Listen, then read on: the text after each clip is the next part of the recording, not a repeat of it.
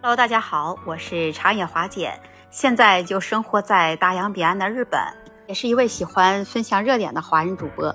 就是在今天早上，华姐看到这样一个特殊的视频，让我更加的坚信，在这个世界上有真爱的婚姻是没有年龄差距的。你相信吗？当我看到这个视频的时候，我也震惊到了。这件事是发生在美国的密西西比州，有一名。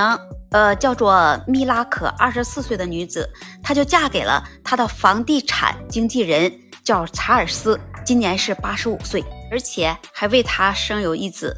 那这个视频就在网上引发了热议了。为什么引发热议？因为他们俩的结合有一个年龄差距，是相差了六十一岁。有些网友能接受，但有些网友他接受不了，他就说这个女子米拉可。嫁给这个查尔斯是为了他的钱。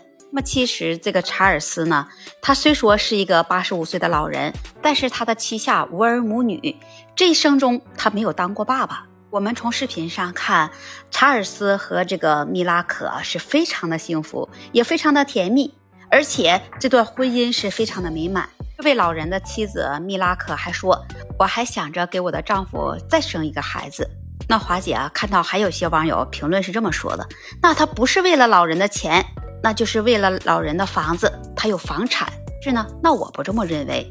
那我认为啊，你看看我们从古到今有多少隔代的，或者是隔两代的人结婚在一起了，感情也都是甜甜蜜蜜，也都非常的和谐。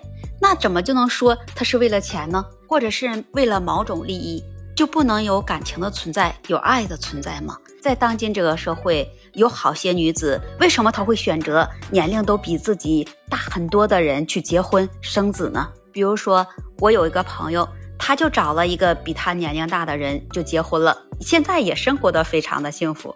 因为他说，呃，我找年龄比我大的啊，我有安全感，家里的大事小事从来都不用我操心，家里的油盐酱醋茶也不用我张罗去，逢年过节这人情来往从来都不用我管，每天到了吃饭的时间，在餐桌上摆的都是我喜欢吃的。所以说，真正的爱情婚姻它是没有年龄差距的。如果是有真爱的婚姻，那么它跟钱也没有关系。